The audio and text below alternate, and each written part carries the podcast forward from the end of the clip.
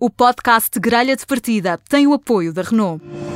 10 anos de experiência no domínio elétrico levam a uma nova oferta híbrida.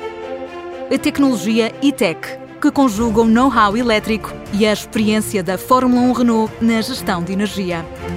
O melhor das motorizações térmica e elétrica num só automóvel, com o híbrido plug-in da Renault. Saiba mais em Renault.pt. And lights out and away we go! Oh, this is fun. Oh. Stop talking, but I'm, I'm racing. Valtteri, this is James. No! Get in there, Lewis. Is that a podium, boys? Are you crying? Grelha de partida na Rádio Observador, aqui falamos de Fórmula 1 e do Grande Prémio de Portugal. Claro, hoje decorreu a qualificação para a corrida de amanhã e é, disso que, é isso que vamos já analisar. Eu sou Miguel Cordeiro e estou nesta viagem com o Pedro Buxeri Mendes, com o Alfredo Lavrador e com o Pedro Matos Chaves. Boa tarde a todos. Olá. Olá, Miguel. Olá a todos. Boa tarde, vamos ter muito para falar hoje e por isso, sem demoras, vamos ao que interessa, vamos para a nossa pole position. Pole position, that was a lion lap. Papapapam, grazie ragazzi. Oh, grande macchina, grande macchina. Dia de qualificação no Autódromo Internacional do Algarve. Com muita frieza de Hamilton, o britânico conseguiu pole position no Q3. São já 97 em toda a carreira, 3, eh, 97 pole positions. Fez uh, 1.16.6. Logo depois ficou Bottas, uh, o finlandês que tinha dominado todas as sessões de testes e também o Q1 e o Q2. Fez no final 1.16.7 e em terceiro Verstappen, Max Verstappen com 1.16.9. A partir daqui, tudo com mais de 1.17, Charles Leclerc e também Sérgio Pérez um, a completar até o quinto lugar. Pedro Matos Chaves, tivemos hoje uma, uma luta aguerrida entre Bottas e Hamilton nesta discussão pelo pole position e Hamilton no fim, no fim conseguiu essa pole position. Acho que sim, acho que este ano tem sido muito assim, quer dizer, o Bottas desde o princípio do ano que subiu o nível do jogo dele e está sempre em todos os circuitos a dar mais que fazer ao Hamilton. E aqui acho que foi mais um fim de semana em que ele, tanto na sexta como no sábado de manhã, foi-se mostrando, mas depois, na hora da verdade, o Hamilton apareceu com o, o talento todo, que toda a gente reconhece, 97 pole positions, está tudo dito, e no Q1 na hora da verdade, ele foi buscar aquela décima que faz a diferença verdadeira, se calhar, entre os dois pilotos, entre a performance dos dois. Uhum. Olha, posso só fazer uma pergunta? O, não, não vos fez confusão a, a reduzir a vantagem e, e, e, mais uma vez, uh, num grande prémio, que o, o Lewis Hamilton uh, conseguiu face ao Bottas? Uh, isto isto num, num, numa altura em que ele desejavelmente irá bater o recorde uh, do, das vitórias, até para o Grande Prémio do Algarve ficar na, na história. Na história. Um, um, não vos faz confusão a magra vantagem que ele consegue e arrasca sobre o seu uh, colega de equipa? Arrasca, arrasca porquê? Arrasca porque foram uh, um décimo, bem. Foi um décimo. Mas o próprio, o próprio Hamilton diz que o Bottas está a fazer dele o melhor piloto, não é? Portanto, acho que o Bottas é um excelente piloto. Com acho que o Bottas, com outro campeão, com outro colega, seria se fosse o Bottas e o Russell, por exemplo, na Mercedes, o Bottas seria campeão, não tenho uma dúvida. Acho que o Bottas é mesmo muito bom piloto. Tem o azar de, de ser escandinavo e não, não ser muito latino, expressivo ou o que for, e de ser um bocado aborrecido, não é? Como pessoa, pelo menos parecer, e ter do outro lado, claro, o Hamilton. Mas é um excelente piloto. Mas de, nestas equipas de, de, ponta, eu não me recordo, ajudem-me por favor se tiverem memória disso, eh, de um primeiro piloto que seja eh, tão frequentemente batido ou igualado ou pressionado por um segundo piloto, eh, sendo que o Bottas é, é um bom piloto, não, não, ninguém lhe retira valor, mas as, as equipas não estão a fazer fila para o contratar caso ele queira sair da Mercedes. Mas se calhar deviam, mas se calhar deviam oferecer. É que está. Pedro Buxeri Mendes, olhando aqui para os lugares intermédios, a, a Racing Point consegue segurar a, quinta posição na grelha com Sérgio Pérez e Charles Leclerc consegue manter a Ferrari nesta corrida, nessa, nessa quarta posição na grelha de partida. É, a grande, a grande, a grande novidade ou a grande, a grande atração da, da quali hoje foi de facto o lugar da Ferrari, porque o próprio o Vettel ficou em 15 sim, sim, e admitiu que, que não conseguiria nem por sombras, nem que tivesse tido um dia bom, um, estar à altura do seu companheiro de equipa, do Charles Leclerc. Acho que foi uma qualificação estranha, nenhum, nenhum dos pilotos conseguiu bem perceber o comportamento dos pneus e do, em, em, relação ao piso e às, às características da pista e ao vento que estava. E o, e o, Hamilton conseguiu com pneus médios uma pole position, que é uma coisa extraordinária. Eles, eles, eles começaram por tentar com pneus soft, os encarnados, com a banda encarnada, e depois mudaram para os amarelos, com a banda amarela, os, os médios, uhum. e foi aí que, conseguiu, que o Hamilton conseguiu à segunda tentativa o melhor tempo, ou seja, normalmente é à primeira tentativa que se, que se consegue a, a, pole position. Portanto, é um, é, um, é um grande prémio que amanhã pode ter alguma interessante, algumas coisas interessantes para ver no, na corrida propriamente dita, porque é completamente diferente da qualificação. E, e quem é que foi a desilusão? Foi mesmo Vettel? Sim, eu acho que não houve. Acho que o Vettel está a fazer uma época estranhíssima de má, não é? Eh, não se estava à espera que ficasse em 15, mas também acho que ninguém esperava que ele estivesse em quinto ou sexto. Eh, portanto, sim, pode levar o, a medalha de desilusão, mas, mas, uhum. mas também não é precisamente inesperado. Alfredo, eh, vamos aqui olhar para uma coisa que aconteceu também no, no, no, nos testes de hoje. Uh, tivemos ali uma, uma situação que fez atrasar o arranque depois da qualificação, uma, uma tampa de escoamento que ficou danificada depois de, depois de Vettel ter passado por lá. Uh, aquilo demorou bastante tempo, a reparação e atrasou a qualificação. Uh, o que é que se passou, o que é que se passou neste caso para, para acontecer um, um, um incidente destes?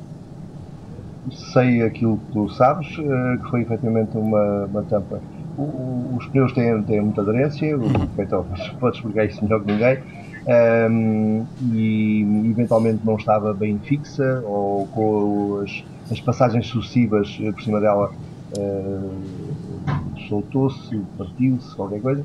E, e, e, o problema não era, não era repará-la, o problema é garantir que não voltava a acontecer. Porque todos nos lembramos aí de um grande prémio, ainda há muito tempo, em que as tampas andaram a fazer partidas e, e uma tampa daquelas pisada e disparada por um, por um Fórmula 1 é uma arma terrível. Sim, sim, é um, é um perigo na, no, no, circuito. Um, olhando para, para toda a organização, e isto tem sido também falado já nestes dois dias de, de grande prémio, Uh, Pedro Buxo tu que estás uh, no, no, autódromo do lado da bancada, o Pedro Matos Chaves está, está junto ao paddock, qual é que tem sido um, o ambiente, como é, que, como é que tem sido esta experiência uh, do, do, Grande Prémio no, no Algarve? bastante má, bastante má. Eu, eu, claramente a organização não, não foi feita para isto, para receber público. Eventualmente estarão a receber bem as equipas e, o, e os pilotos e a, e a malta do paddock, mas o público normal não foram feitos de certeza há pouquíssimas facilities, portanto, casas de banho, bares, essas coisas, não deixam entrar as pessoas com água e, e comida. E não se percebe porquê, porque como não há, é, ontem estive na fila 50 minutos para comprar uma bebida, hoje nem, as filas davam, quer dizer, nem tentei. Um, completamente arbitrário, lá, lá os GNR são mais compreensivos que os tipos da, das seguranças, que estão lá de, da empresa de segurança, e vejam bem que a solução é deixarmos nós a nossa mochila no exterior, portanto qualquer pessoa pode levar, irmos, sairmos do bilhete, sairmos com o bilhete e, e passam com o sensor no, do código de barras do nosso bilhete, nós saímos do recinto, comemos ou bebemos a água e depois voltamos a entrar com o bilhete picado outra vez. Portanto, nem sequer água nas, nas, casas, nas casas de banho para se beber, pelo menos ali não havia. Portanto, uma criança que vá com o pai e o pai terá que estar uma hora e meia na fila para o miúdo beber água. Eu acho isto uma coisa absolutamente extraordinária. Uhum. Sendo que parece que há uma coisa chamada Covid, que convém que as pessoas não estejam juntas em filas ao pé umas das outras. Ouvi vagamente falar disso, não sei se ouviram falar também. Também já ouvi uh, falar disso. Pronto, e, e é estranhíssimo que, que, que, as pessoas não possam levar água e comida, quanto mais não seja para não estarem na fila do, dos bares, que depois também não existem. Um, e é mais ou menos isto. A experiência não está a ser muito interessante do ponto de vista do, do conforto do espectador, e, mas pronto, vemos os carros, já não é mal. Sim. Pedro Matos Chaves, e, e, do lado do paddock, como é que tem sido a experiência?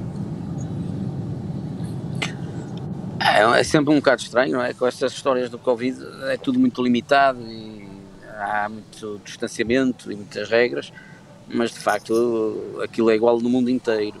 O Pedro Charrimento está num sítio em que pode medir o pulso a isso tudo porque o espetáculo é feito para as pessoas da Sim. bancada, portanto essas pessoas é que têm de ser protegidas e aí é que a organização mais tem que trabalhar, porque quando se vai a um evento desportivo, uh, pretende-se levar a família, as mulheres, miúdos, e tem que haver as casas de banho e eu estou de acordo, vou vendo a entrada no circuito e vou vendo, uh, mexi-me no circuito de um sítio para o outro e pareceu-me tudo um bocadinho desorganizado na, nas áreas do público, do peão e de algumas bancadas.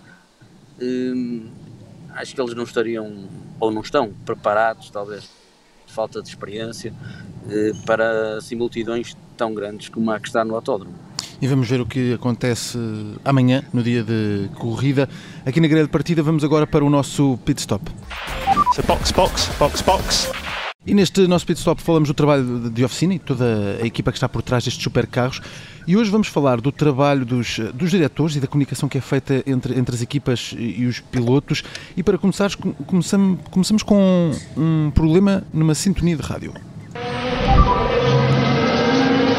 What's happening? What's happening? Why am I hearing the radio of the others? I was hearing Hamilton on the radio. Uh, okay, I will oh. come back to you. Mean, I was hearing an engineer or someone. Copy, should be all good now. Escutamos aqui Leclerc, que esteve com um problema na, no rádio, nos testes de hoje. Uh, parece que tudo ficou resolvido. Parece que estava a ouvir uh, Hamilton, a equipa de, de, de, Lewis Hamilton. Aconteceu durante, durante os testes desta manhã.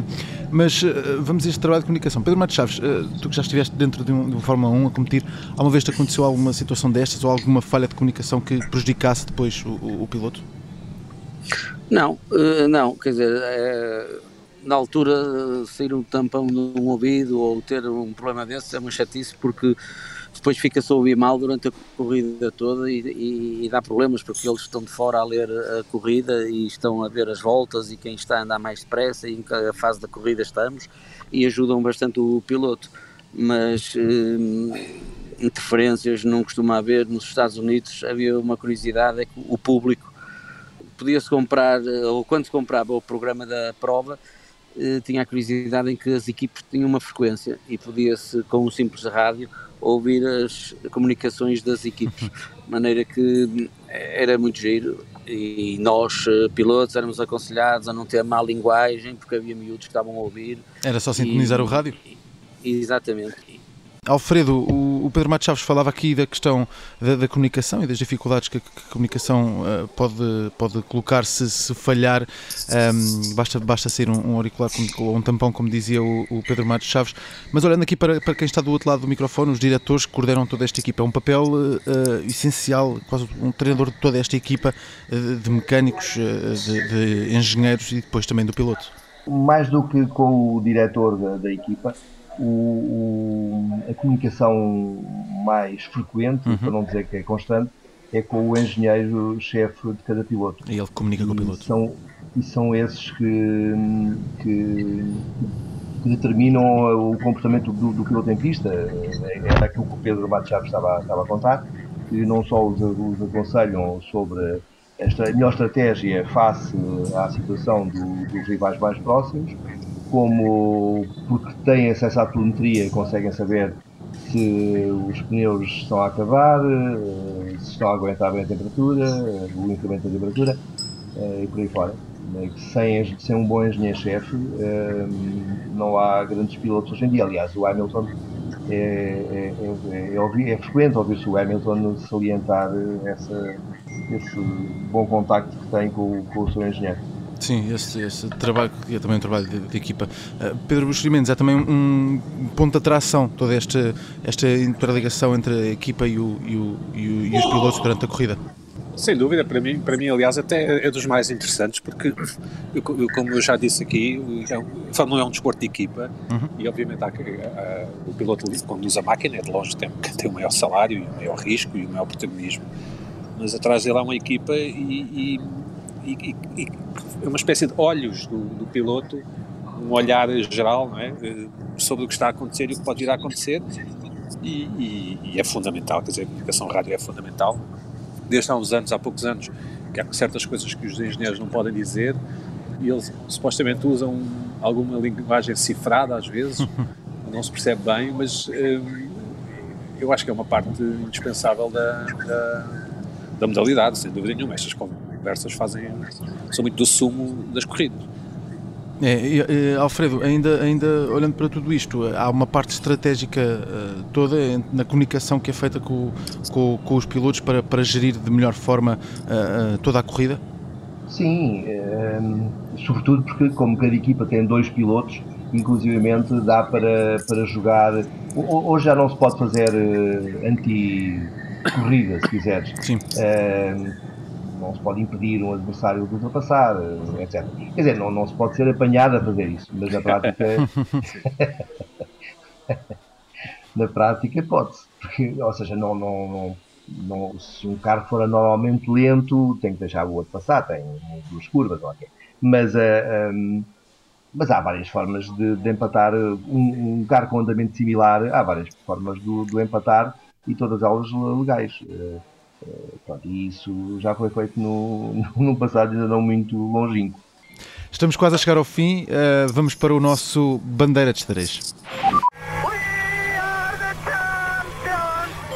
Aqui olhamos para a história e para momentos marcantes do, do, Grande Prémio eh, em Portugal e hoje falamos dos melhores pilotos que correram no nosso país. Alan Prost venceu três vezes, Nigel Mansell também três vezes e Sterling Moss, que já falámos no, no primeiro episódio, venceu uh, por duas vezes. Pedro Matos Chaves, memórias destes uh, pilotos, especialmente de, de, Alan Prost e Nigel Mansell, que, que têm esse recorde de vitórias em Portugal, três para cada um? O, está a dizer duas pessoas muito diferentes. O Alan Prost uh, era conhecido pelo professor, tudo, tudo era papel químico, e ele era o engenheiro do carro dele, afinava tudo direitinho, fazia tudo direitinho, andava muito depressa. O Nigel Mansell era um, um, estilo completamente diferente, muito mais agressivo, uma motivação fora normal, uma vontade de ganhar, Deus da Fórmula 3 até à Fórmula 1 e na Fórmula 1 quando foi campeão do mundo, sempre um, um piloto mais agitado uh, e fora do carro, muito muito polémico com os mecânicos, Sim. com a equipe. E em pista mas, também, que em 89 faz aquela uh, a tirar a cena para fora de pista uh, no, no, Grande Prémio do Estoril. Sim, era, era, mas é, faz falta, não é? Quer dizer, Sim. são estilos diferentes, mas os dois completam-se. Essa parte do Senna ser atirado para fora da pista, ele dificilmente se poderá queixar. Foi uma, uma técnica que claro. ele desenvolveu muito bem. Mas, ó Pedro, não, não, não, concordas, não concordas com o que com, o com... Mansell pelo uh, por vezes impressionava pelo coração que tinha. Uh, Sim, claro. Eu, eu, lembro do, lembro do Mansell fazer umas 500 milhas de Indianápolis que, em que tocou no muro uh, a 370 com a roda da frente e, e, faltavam 20 voltas para o fim e o Danny Sullivan na altura comentava para a televisão e era um antigo vencedor das 500 milhas e garantia que ele ia entrar, porque tinha que entrar eh, para, para ver eh, tecnicamente o carro estava afetado do toque que tinha dado, tinha sido um toque muito pequenino, mas a 370, e ele não, não entrou. Ninguém acreditava que um, piloto, porque ali é tão simples quanto isso, sai uma roda, tu vais morrer porque vais a 390, faz em média 375 eh, entre muros, ninguém faz aquilo, e o Mansell fez as últimas 20 voltas e acho que ficou em terceiro na corrida, e só uma pessoa com o coração do tamanho dele é que faria aquilo. Sim, sim, muita resiliência também. Uh, Pedro Buxeri Mendes, uh, memórias destes uh, pilotos, principalmente de Mansell e, e, de Prost, que ainda não tínhamos falado neste grande partida. Epá, eu quando, quando acompanhava o Prost e ele corria, eu, eu detestava quer dizer... tu eras fã do, do Senna, já percebi. Era, era, era Senna, sim, era, era, era Senna e, e coitado do Prost não tem culpa nenhuma, eu hoje arrependo-me um pouco, porque, ou olhando para trás, aliás, essas coisas são ridículas, mas quando quando somos novos, às vezes temos estas emoções à flor da pele. De facto, era muito, era muito a condução dele era muito burocrática, não é? mas, mas muito eficiente, muitíssimo eficiente. E, e, e o Prost foi um grande, grandíssimo campeão, como o Senna também foi. E aliás, o Senna depois, o, o Prost, aliás, o meu piloto favorito sempre, que é o Jensen Button, eh, tem um estilo muito parecido com o do, com o do Prost, é? embora bastante inferior eh, em termos de palmarés, mas eh, estilo muito certinho, muito, muito elegante.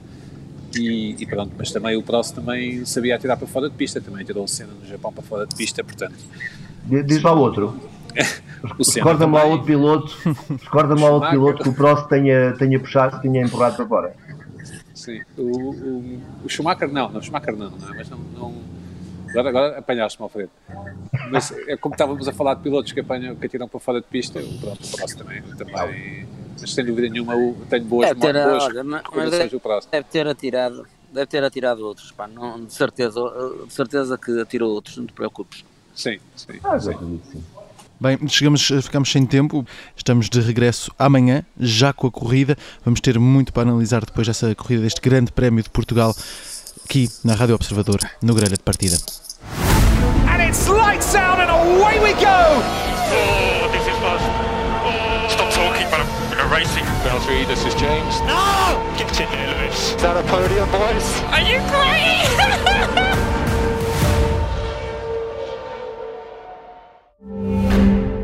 O podcast Gralha de Partida tem o apoio da Renault. 10 anos de experiência no domínio elétrico levam a uma nova oferta híbrida. A tecnologia e-tech, que conjuga o know-how elétrico e a experiência da Fórmula 1 Renault na gestão de energia. O melhor das motorizações térmica e elétrica num só automóvel, com o híbrido plug-in da Renault. Saiba mais em Renault.pt.